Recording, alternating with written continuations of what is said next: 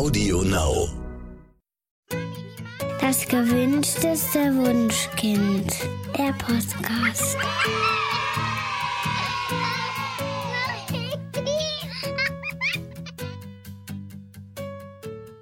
Hallo und herzlich willkommen zu Das gewünschteste Wunschkind, der Podcast mit Daniel Graf und Katja Seide. Ich weiß ja nicht, wie es euch geht, aber bei mir ist es so, dass die Fotos, die von mir in meiner Kindheit gemacht wurden, in einen ziemlich kleinen Schuhkarton passen.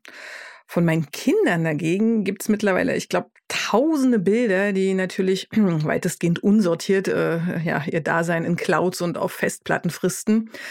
Ähm, die Entwicklung der Technik hat es ja möglich gemacht, dass wir unser Leben quasi ganz unkompliziert im Minutentakt dokumentieren können. Aber nicht nur wir haben Freude an den Bildern, auch Oma und Opa, Onkel und Tante und Bruder und Schwester können nahezu jederzeit mit einem einfachen Klick an unserem Leben teilhaben. Und viele Eltern sind auch in den sozialen Medien unterwegs und teilen familiäre Momente auch mit Menschen, die sie nicht ganz so gut kennen. Und so entstehen ganz, ganz viele bunte, teilweise aufwendig inszenierte Mediakanäle, die bei vielen von uns dazu führen, dass wir uns zum bisschen unzulänglich fühlen. Und auch wenn wir eigentlich wissen, dass Internetauftritte in den wenigsten Fällen ein Abbild der tatsächlichen Realität sind, haben einige Eltern das Gefühl, bei diesem Wettbewerb irgendwie mithalten zu müssen. Und sie fangen daher natürlich dann auch an, ähm, ein zunehmend nicht ganz so realistisches Familienleben zu inszenieren. Und ihr ahnt es, auch das sehen wieder ganz viele Verwandte und Bekannte. Und so beginnt ein Teufelskreis der, ich nenne es mal, inszenierten Aufmerksamkeit.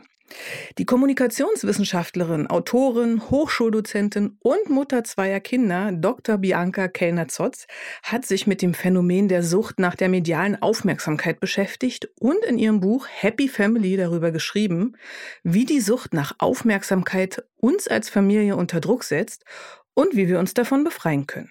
Darüber wollen wir heute mit ihr reden. Herzlich willkommen, Bianca. Hallo, ich freue mich über die Einladung. Danke. Ja, sehr gerne. Äh, Bianca, wenn man sich jetzt bei Instagram äh, umschaut, dann könnte man den Eindruck gewinnen, dass Kinder heute ja ein umfassendes Vollzeitprojekt sind. Also während wir noch irgendwie so nebenbei aufwuchsen, ähm, findet die Kindheit heute eine ganz besondere Beachtung. Also da wird sich einerseits intensiv mit Erziehung auseinandergesetzt. Das ist ja das, was wir wollen und was irgendwie ein positiver Nebenaspekt ist. Mm, aber genauso intensiv werden eben auch schon Schwangerschaft, Geburt, Geburtstage, die Meilensteine der Entwicklung ähm, geradezu zelebriert. Ähm, woher kommt denn dieser Wandel? Ja, da gibt es tatsächlich ähm, mehrere Faktoren, die man unter kommunikationswissenschaftlichen Aspekten jetzt zunächst mal in den Blick nehmen kann. Zum einen ist es natürlich so, dass ähm, Kinder etwas Besonderes geworden sind. Wenn wir warten alle relativ lange, also vor allem die akademische Mittelschicht wartet relativ lange mit der Familiengründung. Man überlegt sich das sehr gut. Man ähm, es ist nicht mehr so selbstverständlich, Familie zu gründen. Man könnte ja auch was anderes machen. Ja? Man könnte ja auch Karriere machen. Man könnte am Himalaya Töpferkurse belegen oder sowas. Also es gibt tausend Möglichkeiten, sich selbst zu verwirklichen. Und Kinder sind nicht unbedingt der einfachste Weg äh, zur Selbstverwirklichung. Das wissen vor allem die Frauen sehr gut. Sie wissen, wenn sie ein Kind kriegen, dann werden sie zunächst mal auf ihre Körperlichkeit zurückgeworfen, können vielleicht nicht mehr so viel arbeiten oder zumindest am Anfang nicht. Und wir verzichten da ein bisschen auf Selbstbestimmtheit, auf Geld, auf Rentenbeiträge, was auch immer. Also das ist schon eine Über äh, Entscheidung, die man sich gut überlegen muss. Und wenn man diese Entscheidung dann getroffen hat, dann will man natürlich auch, dass das was Besonderes ist und dass man sieht, dass es einen glücklich macht. Das ist so ein Einfaktor. Das Zweite ist, äh, was mich jetzt als, als äh, tatsächlich besonders interessiert hat, dass wir irgendwie gelernt haben, wie man Aufmerksamkeit bekommt für das, was man tut. Ähm, ich bin jetzt Jahrgang 75, also nicht mehr ganz so jung, aber auch selbst ich äh, bin mit Fernsehen aufgewachsen und ähm, 1984 ist der Privatrundfunk dazugekommen. Das war so in meiner, ja, auch noch Kindheit natürlich. Und äh, mein Bruder und ich, ich weiß noch, wie wir uns um diese Privatrundfunkkanäle, äh, das war uns ganz wichtig. Also das fanden wir super. RTL und Sat1. Und da war eine völlig neue ähm, Inszenierungsmöglichkeit plötzlich gegeben. Ja? Also du konntest früher in den öffentlich-rechtlichen Kanälen, das war alles sehr informationslastig, sehr, ich sage jetzt mal eher langweilig. Und die Privatkanäle waren plötzlich sehr unterhaltsam, sehr spritzig. Das war dann der Privatrundfunk, dann kam plötzlich das Internet, dann kamen die sozialen Medien. Wir sind damit aufgewachsen und haben gelernt, wenn man originell ist, wenn man lustig ist, wenn man exklusiv ist, wenn man visuell ist, dann bekommt man Aufmerksamkeit. Dann schalten die Leute ein, dann hören sie mir zu, dann kriege ich ein Like. Und das heißt, diese neue, ich sage jetzt mal, diese neue Aufmerksamkeitsökonomie trifft auf eine Elterngeneration, die sich diese Aufmerksamkeit wünscht. Weil für die Erziehung selbst bekommen wir keine Wertschätzung. Das, das läuft so nebenher. Ja? Also eine Vollzeitmutter gibt's ja eigentlich nicht mehr. Also ich, ich persönlich kenne gar keine mehr. Ähm, und ich habe eine Nachbarin zum Beispiel, also ich habe ganz, ganz viele Mütter ja befragt in meinem Projekt und eine meiner Nachbarinnen hat mal, die war todtraurig, als die drei Jahre ähm, Erziehungsurlaub um waren, hat gesagt, eigentlich würde ich gern zu Hause bleiben, aber ich traue mich nicht. Weil, weil das Umfeld so negativ reagiert. Weil du musst heute einen Job haben, ein Kind haben, ein tolles Haus haben, dann musst du diese ganze Bildungskarriere deiner Kinder äh, organisieren. Und wenn du das dann vielleicht, also in dieser Potpourri und in dieser Kombination, wenn du das gut machst, dann kriegst du vielleicht ein bisschen Anerkennung. Aber richtige Wertschätzung kriegst du nicht. Und die kann ich mir holen, das ist das Gelernte, über die neuen Medien. Hm. Du schreibst ja auch, dass die Corona-Krise dieses Phänomen verstärkt hat. Woran liegt das denn genau? Denn eigentlich müsste man ja annehmen, dass in dieser Zeit eher so eine Art Selbsterkenntnis und Rückbesinnung auf das Wesentliche stattgefunden hätte. Ja, also damit habe ich auch gerechnet tatsächlich. Ich habe auch in meinem Umfeld mitbekommen, also im ersten Lockdown jetzt, so im März, April äh, 2020, da haben viele gesagt, endlich ist mal Ruhe. Wir können so ein bisschen runterfahren. Dann gab es auch tatsächlich so ja, Mitteilungen, wir spielen jetzt Karten oder so. Also ein bisschen so ein, sich zurücknehmen. Aber das hat nicht lange gedauert was mich wirklich gewundert hat, so nach, ging schon eigentlich nach sechs Wochen, sieben Wochen, dann gab es ja auch schon wieder langsame, langsame Öffnungen, Mai, Juni. Also da kam relativ schnell wieder dieses Bedürfnis, was zu tun. Dann fiel mir auf, dass für runde Geburtstage große Plakate designt worden sind in den Gärten, äh, dass ähm, ich die Geige spielende Tochter einer Bekannten auf WhatsApp hatte mit der Unterschrift, auch wenn es kein Konzert gibt, übt sie ganz fleißig und so. Also da war ein, ein Bedürfnis immer noch da, dieses Familienleben zu zeigen. Wir machen immer noch äh, tolle Dinge. Und als dann endlich wieder alles möglich war, kam ein wahnsinniger Nachholeffekt. Das war jetzt, also ich, in Bayern waren die Sommerferien, gehen ja immer sehr spät an. Bei uns ist äh, erst Ende Juli dann Schluss. Aber es gab überall Klassenfeste, Schulfeste, nochmal ein Wandertag, mhm. nochmal was von Eltern organisiert. Also dieses Nachholbedürfnis, jetzt machen wir alles, was wir zwei Jahre nicht machen durften, als Events jetzt, war extrem groß. Und während der Corona-Phase war auch die WhatsApp-Visualisierung ähm, sehr stark. Denn das legt man ja nicht einfach ab. Ja? Wie Sie gesagt, das sind, das sind Prozesse, die wir gelernt haben. Und wir brauchen das. Also irgendwie ist da ein Bedürfnis in uns drin. Seht her, wir machen unsere Aufgabe, wir erfüllen unsere Aufgabe, wir kümmern uns um die Kinder und dafür haben wir eigentlich Applaus verdient, den wir aber von niemandem bekommen haben. Ja, also in Corona war es ja, das war ja, ähm, also ich beschreibe das fast als, als einen Skandal, wie selbstverständlich die Politik uns die Kinder vor die Haustür gestellt hat und hat gesagt, so, bitte, macht genau, mal. mal also ihr hockt zwar im Homeoffice und ihr habt euren Haushalt, aber jetzt macht ihr auch mal Homeschooling und kümmert euch, dass die keine Bildungsnachteile mhm. haben. Mhm, das stimmt. Ähm, äh, du hast jetzt gerade mehrmals den Punkt ähm, Aufmerksamkeit äh, angesprochen, also als äh, einer derjenigen, den, den sozusagen die Eltern brauchen oder die dieses ähm, na, beklatscht werden für, für Dinge, die man für die Kinder tut.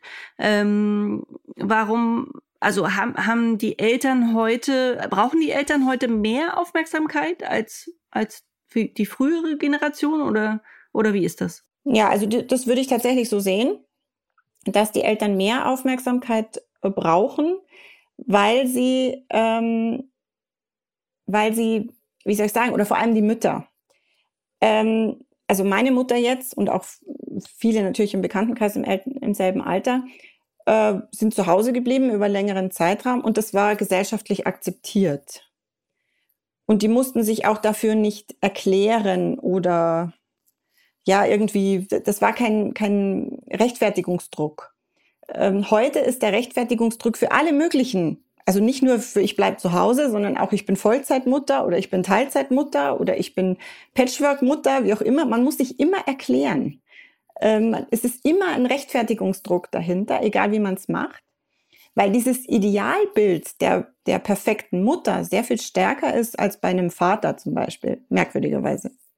Ähm, da hat sich also in puncto Gleichberechtigung eigentlich wenig getan. Der Druck auf die Mütter ist immer noch überproportional hoch als auf die Väter. Aber es ist eben dieser gesellschaftliche Druck aufgebaut worden, dass man alles, alles, also jeden ähm, Lebensbereich gut machen muss. Und dann haben wir natürlich, das kommt noch dazu, diese medialen Vorbilder. Ich hatte ein sehr, sehr tolles Interview mit einem Paartherapeuten, der mir gesagt hat, diese medialen Vorbilder, ob das jetzt Heidi Klum ist oder die Beckhams oder was auch immer wir alles so für Vorzeigepaare und Vorzeigemütter in den Medien finden, die üben einen wahnsinnigen Druck aus und die normalen Mütter, die entwickeln sofort Defizitinterpretationen. Sie können gar nicht anders. Selbst wenn du weißt, mhm. in deinem Kopf weißt du, die haben eine Nanny, die haben eine Putzfrau, die haben viel Geld, die können sich alles kaufen. Das wissen wir. Und trotzdem vergleichen wir uns mit Heidi Klum und sagen, wie kann das sein, dass die äh, vier oder sechs Wochen nach der Entbindung des vierten Kindes schon wieder für Victoria's Secrets läuft? Wir können gar nicht anders, als das für uns als Defizit zu interpretieren, weil wir Dellen an den Füßen haben oder eben unsere Kinder nicht so pflegeleicht sind. Und das sind also zum einen diese medialen Bilder und andererseits dieser Druck. Eine Hebamme hat zu mir gesagt, es wird nirgends so viel gelogen als in den äh, Geburtsvorbereitungskursen oder in diesen, also in diesen ganzen Kursen. Ja. Nirgends wird so viel gelogen. Ja, mein Kind schläft schon durch, mein Kind isst alles, äh, mein Kind äh, ist immer nett und lieb und brav, weil wir diesen, diesen, diesen Rechtfertigungsdruck spüren, wenn wir schon Kinder kriegen, dann müssen wir es auch gut machen. Genau, das ist das, was mir auch immer wieder auffällt. Ähm, der Wettbewerb unter Müttern, der hat irgendwie erkennbar zugenommen. Also woran liegt es denn, dass so viele versuchen, sich abzugrenzen und ihre Position dann auch so starr einnehmen und um Gottes Willen davon auch gar nicht mehr abweichen wollen. Also warum sind gerade so persönliche Themen wie, wie lange möchte ich stillen? Füttere ich gekochten oder gekauften Brei? Oder gebe ich mein Kind in eine ergänzende Betreuung so unheimlich heiß diskutierte Schlachtfelder? Warum gibt es so viel Konkurrenz und damit verbunden ja leider auch ganz viel Abwertung? Ja, wenn ich das genau wüsste, dann würde ich sofort abstellen. Weil ich ja glaube, wenn wir Mütter uns zusammentun würden, dann könnten wir eine gewaltige Lobby darstellen. Und dann könnten wir gegen Politik, also vor allem gegen die Politik, ähm, eine machtvolle Kraft sein. Das funktioniert leider nicht. Ich glaube, dass uns der Diskurs, also diese diskursiven ähm, Bilder, die wir so vermittelt bekommen und die sich in unseren Kopf einnisten, dass uns die gegeneinander aufhetzen. Also ich muss jetzt an das Stillen Beispiel, das trifft mich tatsächlich selber auch immer sehr, weil ich nicht gestillt habe. Ich habe ähm, also ich habe es beim ersten Kind versucht, es hat nicht richtig gut geklappt, habe mich unter einen irren Druck gesetzt. Ich war todkrank eigentlich, ähm, bin dann zum, zum Kinderarzt gegangen, habe ihm das Kind hingehalten und gesagt, ich weiß nicht, das ist, wird nichts. Und er hat mich angeschaut und hat gesagt, Sie sind krank, nicht das Kind. Mhm. Äh, Sie müssen jetzt sofort aufhören, das wird nichts mit der Stillerei, geben Sie ihr die Flasche, die wird genauso gesund. Also, und die, das hat mich erlöst. Ja. Also, dass dieser Arzt zu mir sagt, schau auf dich selbst und wenn du zufrieden bist, wird auch das Kind glücklich sein, dann ging es mir plötzlich gut. Aber ich brauchte jemanden, der mir die Erlösung, also diese Absolution erteilt hat. Und diese Absolution bekommen wir halt vom Diskurs überhaupt nicht mehr. Wir werden in allem, was wir tun, in jeder Entscheidung, in Frage gestellt und müssen uns dafür rechtfertigen. Es müsste ja eigentlich reichen, dass eine Mutter sagt, ich möchte nicht stillen. Und dann müsste die Diskussion enden. Oder ich möchte einen Kaiserschnitt. Dann müsste die Diskussion enden. Das ist meine Entscheidung, die habe ich mir gut überlegt. Oder ich möchte nicht selber kochen, weil ich nicht gern koche. Oder ich basteln. Basteln ist auch ein wunderbares Beispiel für mich. Absolut. Ich hasse Basteln. Ich, auch. ja, ich hasse ja. Basteln. Das Aber meine Kinder kommen in den Kindergarten und jeder sagt mir, ich muss jetzt basteln. Nein, ich will nicht basteln. Ja, dafür habe ich mit meinen Kindern anderen Dinge gemacht, viele Dinge. Äh, bin mit denen in den Wald gegangen, habe mit ihnen gesungen, habe ihnen Geschichten erzählt. Ich habe andere Dinge gemacht. Ich muss nicht basteln. Aber diese, dieses ideale Leitbild, also Leitbilder sind ein großes Problem mittlerweile, die diskursiv erzeugt werden. Und mhm. dahinter entstehen natürlich Interessen. Ich sage immer, cui bono, also wem nutzt es? Natürlich hat die Wirtschaft ein großes Interesse daran, dass alle Mütter arbeiten. Und zwar möglichst viel. Das ist doch kein Selbstzweck an den Frauen. Äh, dann würden sie uns ja die Entscheidung überlassen. Das tun sie ja nicht. Sie, sie, der Druck wird ja immer größer, das zu tun. Ja? Also ich habe letzte Woche, also vorletzte Woche erst gelesen, wenn alle Babyboomer in Rente gehen, dann müssen, muss diese Arbeitskräftelücke von den Frauen gefüllt werden. Also das ist kein, das ist unter dem Mantel der Gleichberechtigung, aber eigentlich mhm. ist es ein großes ökonomisches Interesse. Definitiv, ja. Eine, ja, eine, eine Chefin von mir hat mal gesagt, wir sind die Reservearmee. Die Frauen sind die Reservearmee. Die holen uns immer dann, wenn es nicht genügend Männer gibt. Und so ist es. Wenn sie genügend Männer hätten, die bereit sind, ähm, Vollzeitkarrieren von 18 bis äh, 70 zu leisten, dann bräuchten sie uns nicht. Mittlerweile brauchen sie uns. Also das ist, ähm, da würde ich immer sagen, immer schauen, was für Interessen dahinter stehen. Und natürlich ist das auch bei diesen ganzen Angeboten so. Ja, also ob das jetzt PKIP oder Babyschwimmen oder was weiß ich ist, was ist alles so Musikgarten. Da wollen Menschen ja auch Geld verdienen. Und äh, man muss sich, man muss ja nicht alles machen. Ich finde es schön, wenn man eins macht und auch rauskommt. Aber es ist immer eher für die Mutter, muss ich dazu sagen, als fürs Kind. Und ähm, dann ist es gut. Aber man sollte sich nicht in alles reindrängen lassen. Also ich habe äh, alles gemacht mit meinen Kindern, äh, einfach weil ich froh war, äh, jeden Tag mit meinen Kindern ähm, irgendwo hingehen zu können. Also ich wollte, habe das nicht ausgehalten, sozusagen äh, alleine die zu Hause zu bespaßen. Und deswegen ähm, waren wir beim, keine Ahnung, wir waren beim PKIP, wir waren beim Babyschwimmen, wir waren bei, bei der Musikgarten, ich weiß nicht mehr. Also ja. wir haben sehr, sehr viele Dinge gemacht. Ähm, und ähm, ja, ich, ich wollte das. Die Frage ist jetzt ähm, tatsächlich, das gibt ja Struktur. Also mir hat das, mir an meinem Tag hat das Struktur gegeben. Ähm, kann es sein, dass die, dass die Familien heute irgendwie einen, einen größeren Wunsch nach Struktur haben? Und inwiefern nehmen denn hier auch die Medien Einfluss äh, auf diesen Wunsch? Ja, also äh, tatsächlich haben die, also ich rede ja meistens von Müttern, weil die Väter immer noch, äh, also mein Lieblingsspruch ist auch der von der Hebamme, selbst die Elternzeit äh, nützen die Väter ja nicht, um sich um ihre Kinder zu kümmern, sondern um in Urlaub zu fahren oder was am Haus zu machen. Ne? Also okay, Moment, Moment, Moment. Da muss ich, ich also ich, ich bin ja in Berlin hier in Prenzlauer Berg. ähm, ich, ich muss da ein Veto einlegen. Ähm, die Väter hier sind wirklich anders. Das mag sein, ja, das mag sein. Das mag sein. Okay, okay, gut. Nur, dass es mal gesagt ja. genau. Es gibt, es gibt sehr, sehr intensive Väter. Ja, gibt es sicherlich, aber auch an die würden nie so hohe Anforderungen gestellt als an die Mütter, würde ich jetzt behaupten. Ne, das stimmt. Ja, ja das stimmt. Also das diese, stimmt. diese Erwartungshaltung ist bei Müttern sehr viel höher als bei Vätern. Also ich sage, ich schreibe ich auch im Buch, der Vater kriegt noch einen Pulitzerpreis dafür, äh, dass er ein Buch über diese wahnsinnig lebensverändernde Erfahrung schreibt, ein Kind zu kriegen. Und die, bei der Mutter würde das nicht mal ein müdes Lächeln erzeugen. Ja? Also da ist eine extreme Ungleich, ein extremes Ungleichgewicht. Ja, aber ja, diese, diese, dieses Bedürfnis nach Struktur ist es sehr viel höher, weil wir Frauen natürlich auch anders ähm, sozialisiert sind.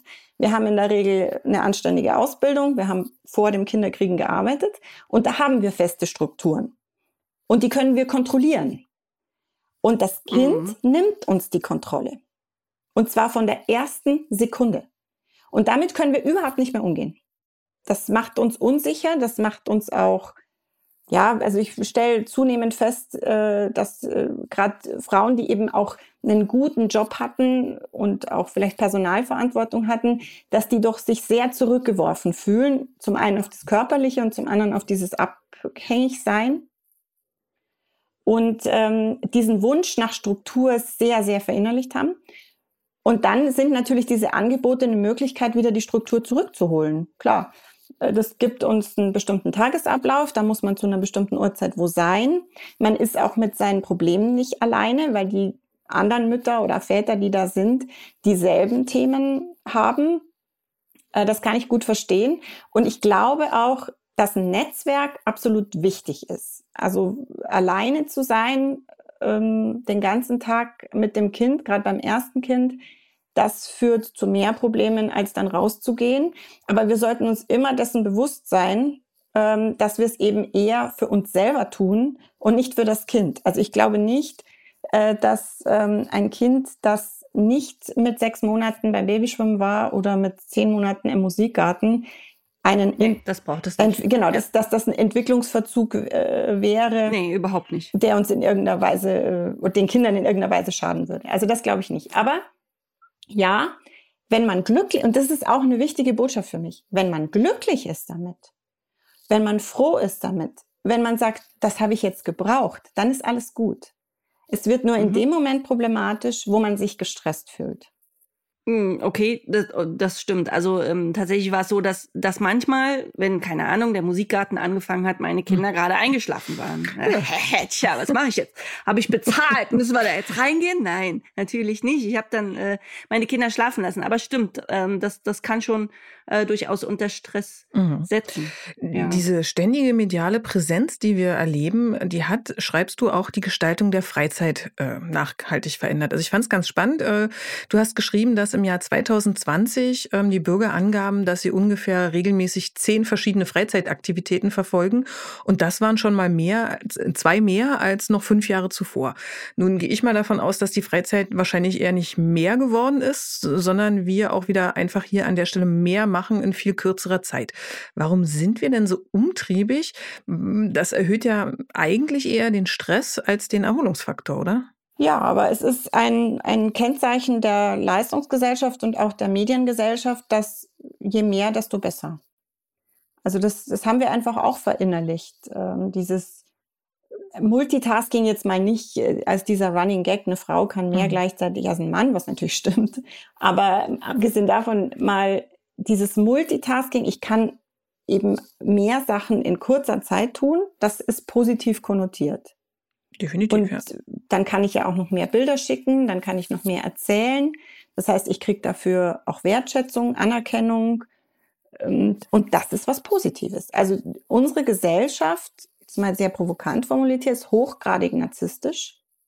Das stelle ich mhm. auch an, leider an vielen Kindern schon fest, dass dieser Narzissmus, ähm, ich bin was Tolles und das muss ich jetzt auch jedem erzählen, wie toll ich bin, dass sich der ähm, durchdiffundiert, aber das hat eben mit diesen medialen Vorbildern zu tun. Wir sind damit aufgewachsen. Du kriegst eben auf TikTok ähm, dann viele Likes und viele Aufrufe, wenn es mhm. knallt.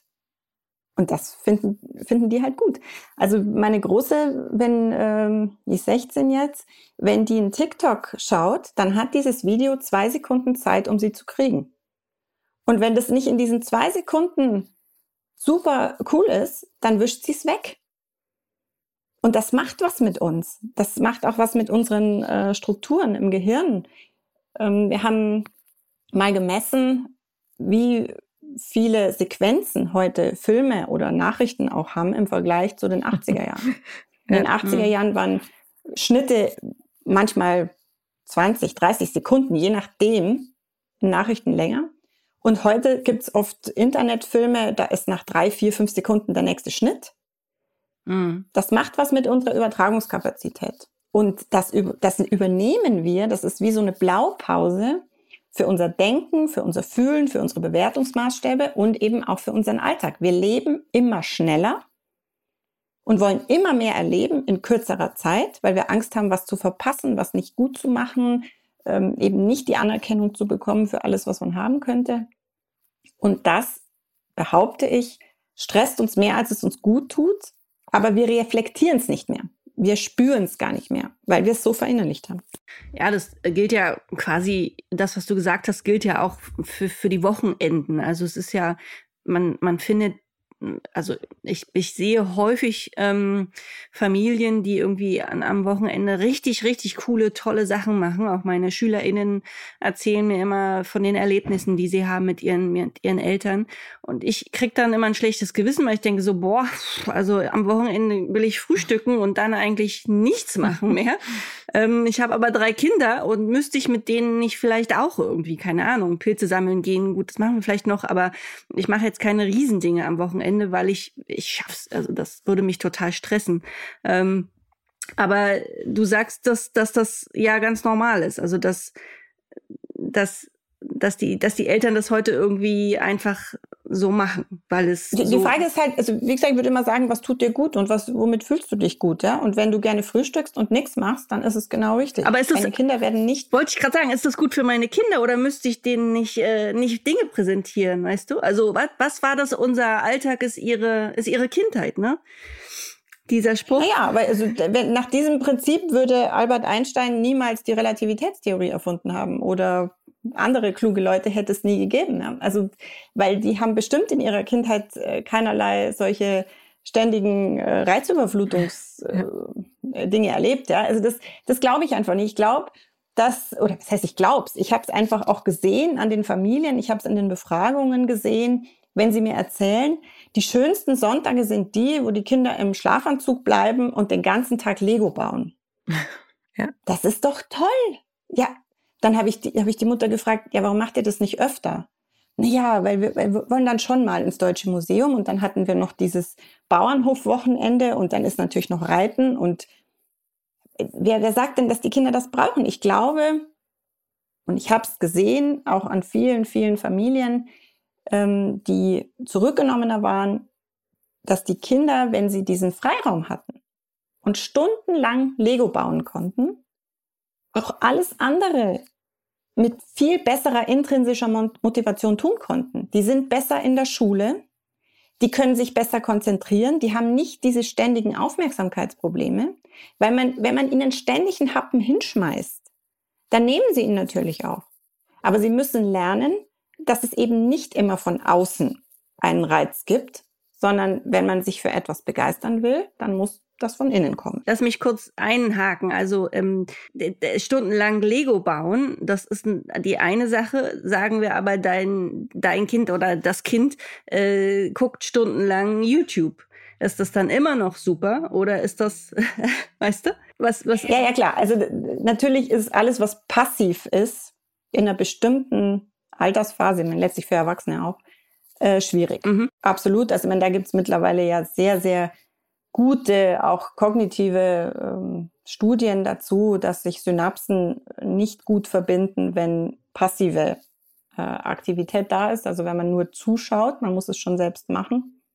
Also natürlich muss man eingreifen, wenn die Kinder den ganzen Tag daddeln. Das ist nicht richtig. Und das, äh, man muss jetzt nicht unbedingt äh, auf die digitale Demenz rekurrieren, aber es gibt sehr, sehr gute Studien, auch Haushaltsbeobachtungsstudien, wo man sieht, dass in Familien, wo die Kinder viel am Handy sind und allein gelassen werden damit, äh, dass die auch in anderen Bereichen Probleme haben. Im sozialen Bereich, ähm, in der Schule, später auch, ähm, also auch Glücksaspekte einfach. Ja? Was macht mich denn glücklich?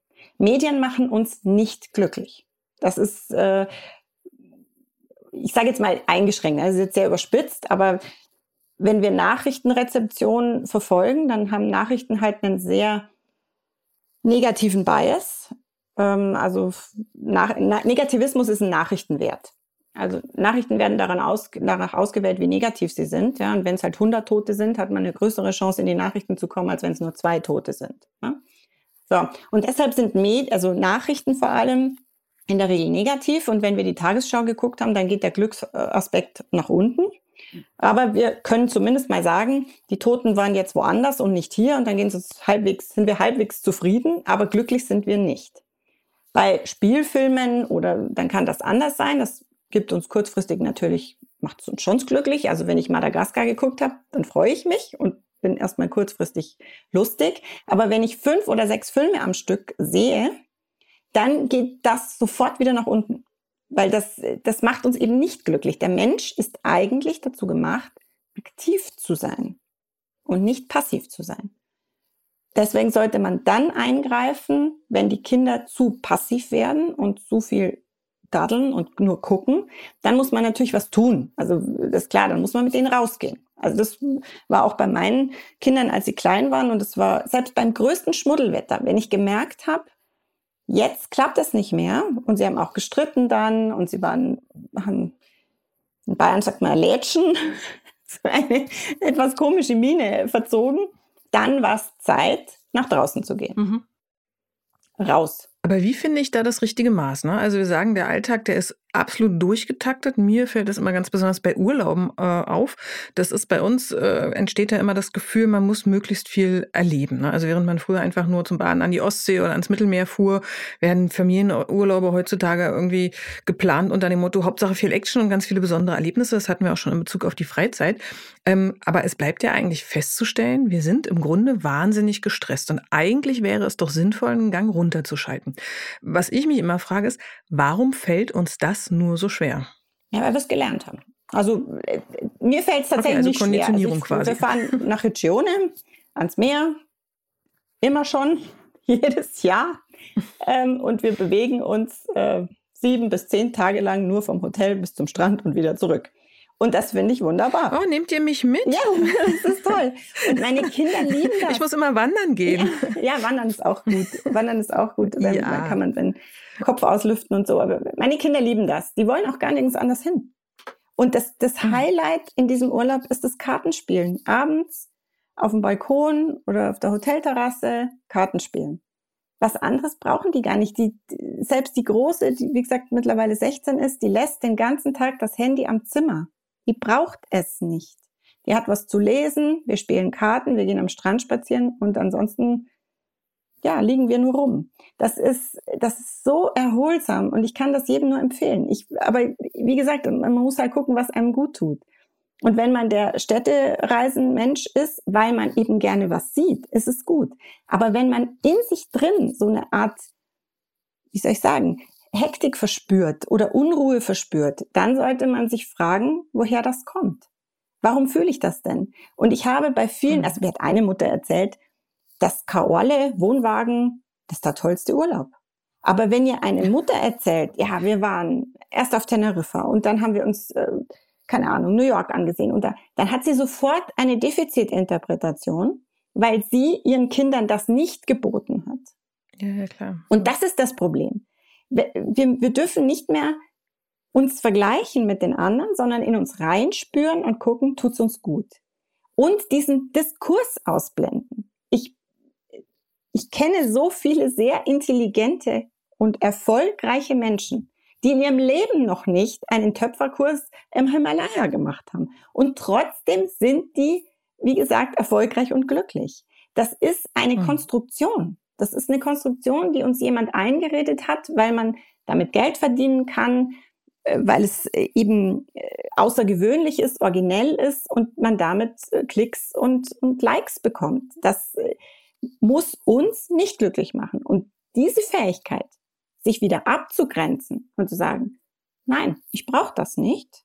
Und meine Kinder werden trotzdem glücklich sein und werden ihren Weg finden, ohne dieses ganze Bespaßungsprogramm, diese Highlights, äh, das wäre schön, wenn wir uns das wieder zutrauen. Das hat ja was mit Selbstvertrauen und Selbstliebe zu tun. Hm. Also wenn ich dich jetzt richtig verstanden habe, dann plädierst du dafür, dass wir Eltern und auch die Kinder ähm, einfach möglichst das Handy weglegen, da, wir Eltern, damit wir uns eben nicht ständig vergleichen äh, mit anderen und die Kinder, damit sie eben wieder ins Handeln kommen. Ähm, ganz so leicht scheint es ja aber Familien nicht zu ähm, mit äh, den Familien nicht zu, zu klappen sozusagen. Also ähm, es, es scheint so, dass, dass Kinder und auch Erwachsene, also dass, dass die halt TikTok und Facebook und Instagram quasi brauchen. Ähm, nun gibt es ein paar Fragen in deinem Buch, mit denen man sich erstmal einen Überblick verschaffen kann, wie kritisch die eigene Mediennutzung denn ist. Welche sind denn das? Ja, also ich würde ja immer erstmal gucken, wie viel Zeit verbringe ich denn mit den Medien? Das hat man eigentlich auf jedem Handy heute, äh, kann gucken, wie viel Bildschirmzeit hat man gehabt. Und dann wundert man sich manchmal, wie viel dann doch zusammenkommt. Und es sind ja so, ich würde mal mit einem Beispiel auch antworten. Mir ist das aufgefallen, wenn ich mit meinen Kindern zum Kieferorthopäden gehe. Wir gehen in dieses Wartezimmer rein und jetzt wäre Zeit. Zeit zu sprechen. Zeit miteinander auch ein Buch anzuschauen. Da liegt auch Spielzeug. Und das fasst niemand mehr an, weil alle gehen aufs Handy. das wären so Inseln, die gar nicht lang sind. Und ob ich jetzt in diesem Wartezimmer mit meinem Kind ein Bilderbuch anschaue oder auf dem Handy daddel, äh, da würde ich mir schon wünschen, dass mehr zum Bilderbuch greifen. Ja. Aber ich, ich verstehe, wie attraktiv Medien sind. Ja. Ich habe heute auch ein, ein Video geschickt bekommen von meiner Freundin, ähm, ein Kabarettauftritt, äh, da ging es um den Junggesellenabschied über 50. Ich habe mich weggeschmissen vor Lachen. Das war, war wirklich lustig. Und ich hatte drei sehr unterhaltsame Minuten. Aber dann muss auch gut sein. Ich fange jetzt nicht an, nochmal solche Videos zu gucken und nochmal und nochmal und nochmal. Also der erste Punkt wäre, wie viel Zeit verbringe ich damit? Und greife ich wirklich sofort am Bahnsteig, sofort im Wartezimmer, sofort, wenn ich vor dem Kindergarten noch kurz warten muss, bis die Türe aufgeht, greife ich sofort zum Handy. Und warum tue ich das? Das hat ja fast schon Suchtaspekt, ja, muss man. Also bei manchen stelle ich fest, dass es fast schon ähm, eine Suchtpathologie ist. Und das Zweite ist, ähm, zu gucken, was macht man selbst damit, mit diesen Medien? Ja, natürlich brauchen wir sie. Wir brauchen Medien für unseren Beruf. Es ist praktisch für die Kommunikation, äh, absolut praktisch ich habe zwar WhatsApp lang boykottiert, bis es irgendwann nicht mehr ging, anders, weil der Netzeffekt einfach so krass war. Aber es ist auch praktisch. Ich kann meiner Großen, ja, heute bis 18 Uhr war sie in der Schule, dann kann sie mir schnell schreiben, ich krieg den Bus oder ich krieg den Bus nicht. Das ist natürlich praktisch. Es hilft uns auch, den Alltag zu organisieren. Aber in dem Moment, wo wir Medien über das inhaltliche Familienleben stellen, äh, wird es problematisch und es gibt ähm, Zeitstudien oder wie nennt man das? Ähm, also wie viel Zeit verbringen wir für bestimmte Tätigkeiten im Alltag? Und da sieht man, dass Mütter mittlerweile mehr Zeit damit verbringen, ihre Kinder zu Aktivitäten zu fahren und äh, Medien zu nutzen, als mit ihren Kindern zu spielen und zu sprechen. Und das macht mich schon stutzig. Denn das ist ja der, der Kern eigentlich. Miteinander sprechen, und man muss nicht immer, wie gesagt, man muss nicht basteln. Aber, aber sprechen aber, im aber mit im Gespräch bleiben wir schon ganz gut. ja. Ähm, und dann brauchen, also ich, ich glaube, dass Kinder immer nur dann zu Medien greifen, vor allem wenn sie klein sind, wenn sie kein ähm, nichts haben, was ihnen besser tut. Und meine Kinder haben noch nie, noch nie, noch nie, noch nie beim Abendessen ein Handy greifen dürfen oder ein Tablet. Weder zu Hause noch im Lokal. Mhm. Das ist etwas, was mir Gruseln verursacht. Wenn Eltern beim ersten Quengeln des Kindes das Handy rausziehen und es ihnen in die Hand drücken. Wir können Malbücher mitnehmen, wir können Bilderbücher mitnehmen, wir können ähm, Karten mitnehmen, die sie selbst aufdecken können. Es gibt so viele Möglichkeiten, sich anders zu beschäftigen, als sofort mit diesem Passiven. Und da müssen wir wieder hin, dass wir das auch wahrnehmen, dass wir nicht so, ich sage jetzt fast schon automatisch dieses Gerät rausholen und den Kindern in die Hand drücken. Denn es macht was mit den Kindern.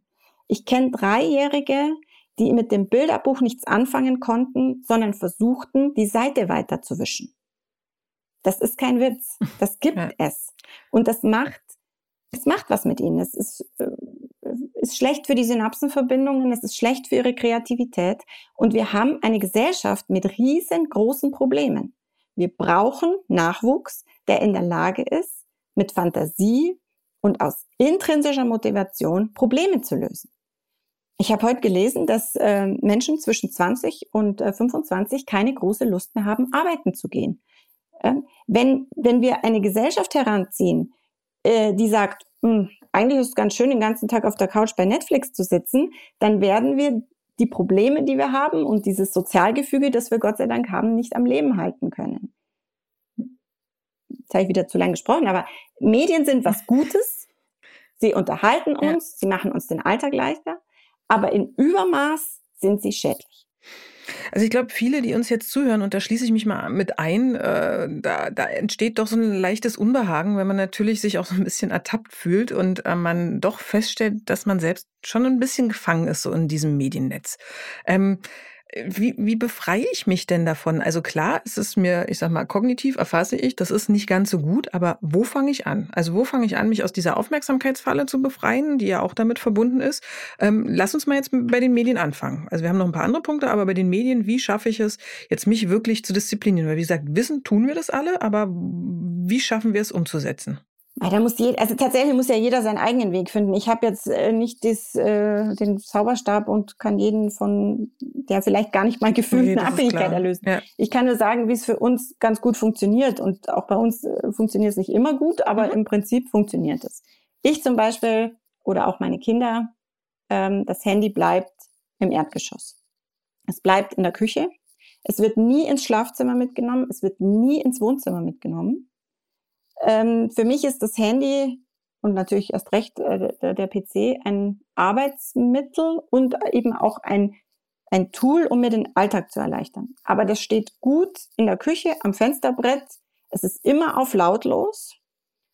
Äh, und wenn ich unterwegs bin, ist es in der Handtasche, nie in der Hosentasche. Und bei meinen Kindern hat das auch gut funktioniert. Also auch, okay. wenn die Große darf es mittlerweile mit nach oben nehmen, weil ja ähm, auch Schule heute oft online funktioniert und sie dann halt manche Dinge braucht.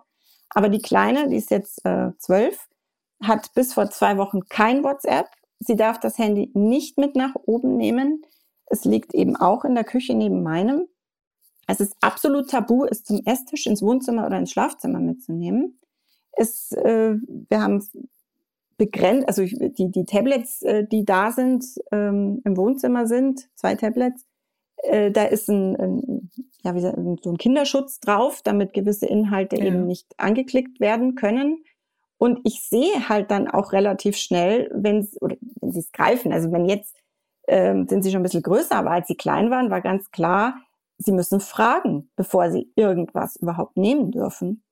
Und auch ein Handy gab es erst überhaupt ein Handy gab es erst in der fünften Klasse, als sie in die nächste Stadt fahren mussten zur Schule.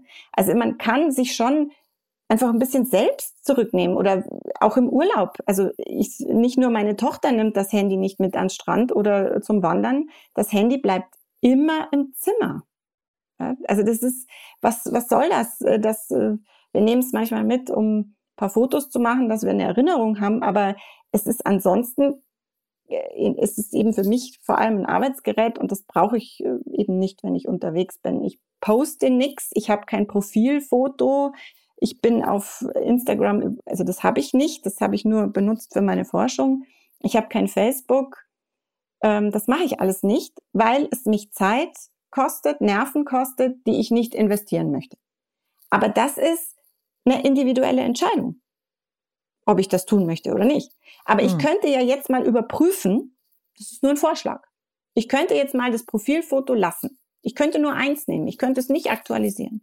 Ich könnte aufhören, Fotos durch die Gegend zu schicken.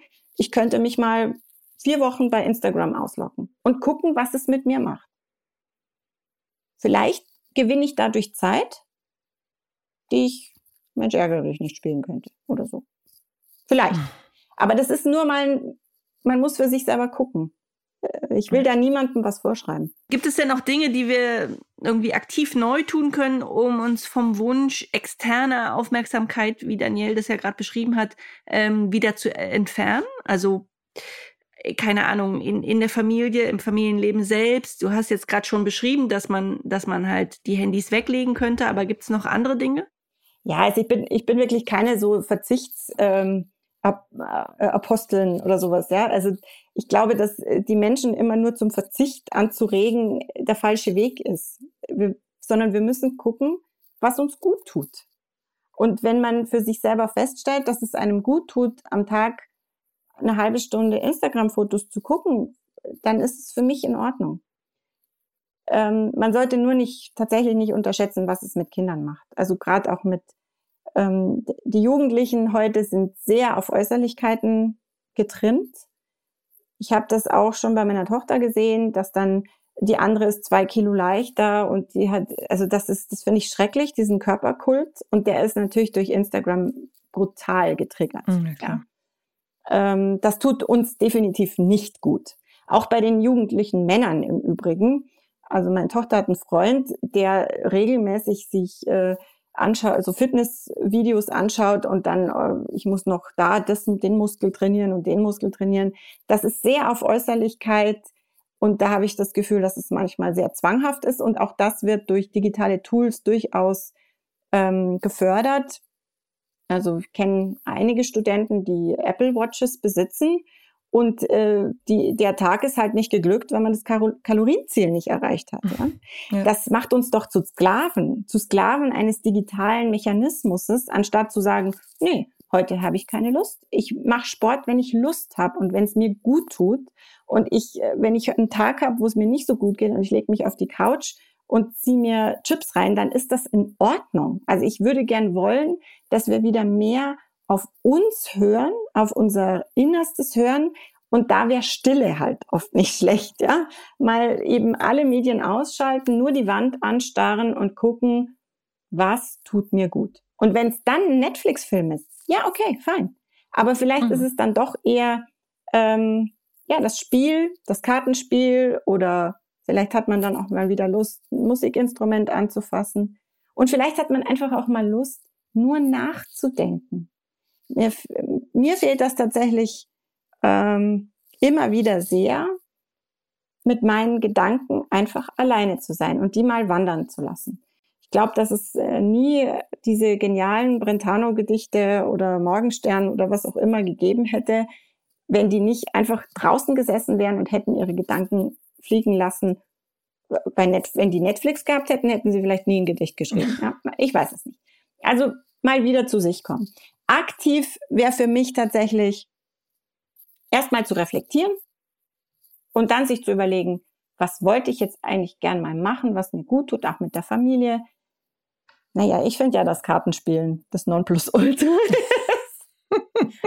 Aber das ist unser ja. Ding und die anderen wollen basteln und ja. die Dritten wollen wandern und die Vierten wollen einfach nur Lego bauen. Also auf jeden Fall mehr Besinnung. Das ist ein wunderbares Stichwort. Ich glaube, ganz viele sind jetzt inspiriert und ähm, ja, vielleicht nutzt ihr die Gelegenheit, nach dem Podcast einfach abzuschalten, weil wir sind ja auch digitale Medien und einfach mal in der analogen Welt unterwegs zu sein und sich zu fragen, will, brauche ich die ganze Aufmerksamkeit von außen? Erstmal vielen lieben Dank, liebe Bianca, dass du heute bei uns zu Gast äh, warst. Wir haben uns sehr gefreut dass du hier warst. Danke für die Einladung. Ja, und wer Lust bekommen hat, sich mit dem Thema noch ein bisschen intensiver zu befassen, dem können wir natürlich dein Buch Happy Family ans Herz legen. Es ist erschienen im Goldmann Verlag und wir verlinken es natürlich auch wieder bei uns in den Shownotes. Ihr Lieben, wir hören uns in 14 Tagen wieder, wenn ihr mögt. Und bis dahin wünschen wir euch eine gute Zeit und freuen uns, wenn ihr beim nächsten Mal wieder mit dabei seid. Und bis dahin sagen wir Tschüss. Tschüss. Das war der Podcast vom gewünschtesten Wunschkind.